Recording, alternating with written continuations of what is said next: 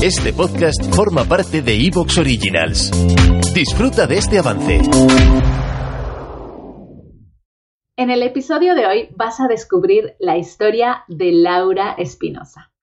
Laura es una de esas mujeres que tuvo que dejar los estudios a muy temprana edad, se tuvo que poner a trabajar y en ese proceso se enamoró de su profesión.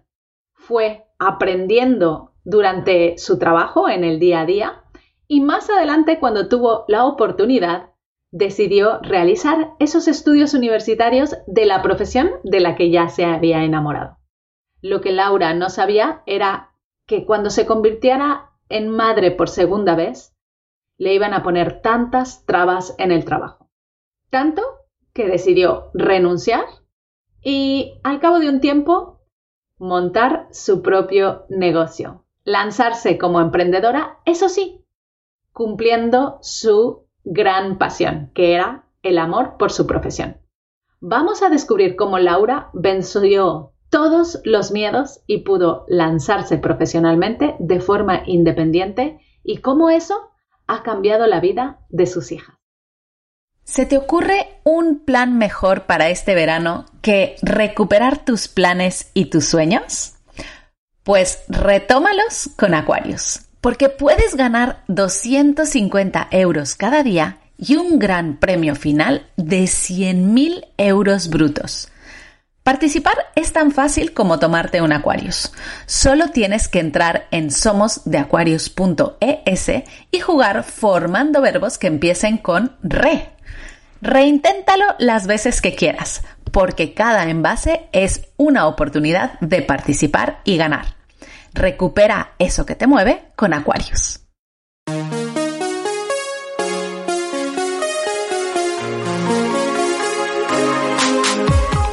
Bienvenida a Madres Reinventadas, presentado por Billy Sastre, un podcast para madres que están redefiniendo el concepto de trabajar sin renunciar a su vida familiar.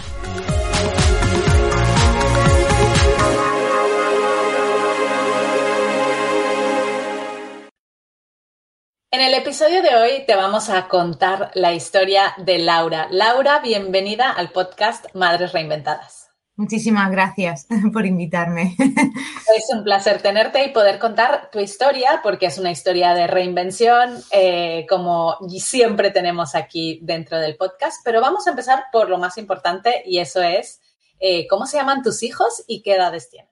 Bueno, pues eh, mi hija mayor se llama Laura, como yo, tiene 12 años y la pequeñita se llama Vega y tiene dos añitos. 12, 12 y 2. Sí, se llevan muchísima diferencia de edad, pero porque, bueno, pues no, no pudimos poder, a, pues a niveles laborales y tal, no, no pudimos poder tener una diferencia de edad menor.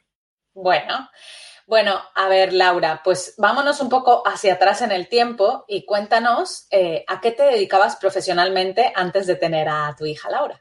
Bueno, yo siempre me he dedicado al mundo asesoría contable y fiscal.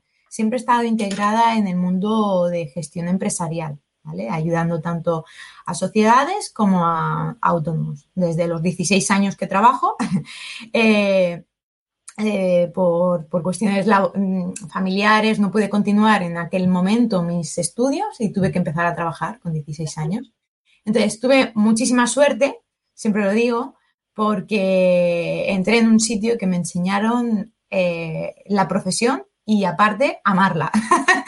Eh, entonces, siempre digo que tuve muchísima suerte y bueno, pues siempre me he dedicado a lo mismo. Y tú te enamoraste de esa profesión, ¿no? me enamoré, o sea, mi profesión, yo siempre lo digo que para mí ir a trabajar es un privilegio, porque hago lo que a mí me gusta. Entonces, no me da pereza hacerlo. Evidentemente, siempre dentro de, las tareas de tu propia profesión, pues hay algo que te gusta más o menos. Pero en general, yo soy un amante de mi profesión.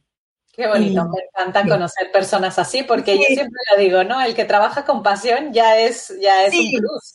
Sí, sí, porque, bueno, pues mm, no te da pereza, no, no, es, no es decir, tengo que ir a trabajar, no, voy a hacer algo que me, que me gusta y, bueno, el mundo empresarial para mí, no sé, eh, es un mundo que te enseña mucho en la vida y que a nivel personal a mí me ha aportado mucho. Entonces, quizá eso ha hecho que me enamore más de mi profesión, ¿no? Que a nivel eh, personal, pues me ha aportado muchísimo.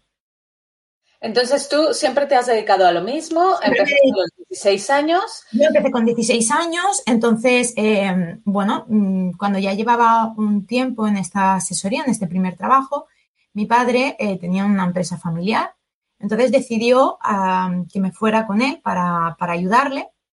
Entonces era una empresa que estaba dentro de la construcción, entonces me fui a la empresa familiar pero, eh, pues como todos sabemos, en el año aproximadamente 2008-2009 empezó la crisis que afectó muchísimo al sector eh, de la construcción y entonces eh, tuvimos que cerrar la empresa.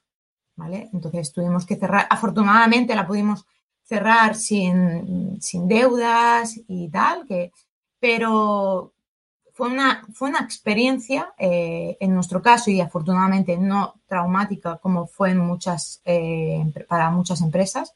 Simplemente se acabó el trabajo, no había más, pues nada, tuvimos que, cerrar. Entonces, durante ese tiempo, yo ya tenía a mi hija Laura, a, mi hija mayor. Entonces, eh, estuve un par de años que no encontraba, no había trabajo por ningún sitio. El poco trabajo que había, pues la verdad era mm, para gente muy titulada y yo en ese momento no tenía mis estudios universitarios o para gente pues que, bueno, pues que conocía a alguien de esa empresa y directamente ni salía la oferta. Entonces, eh, en ese momento decidí mm, que, bueno, tenía que invertir el tiempo si no encontraba trabajo. Entonces, empecé a realizar mis estudios universitarios. Eh, yo conocía la profesión, me habían enseñado, pero me faltaba esa titulación para poder ejercer.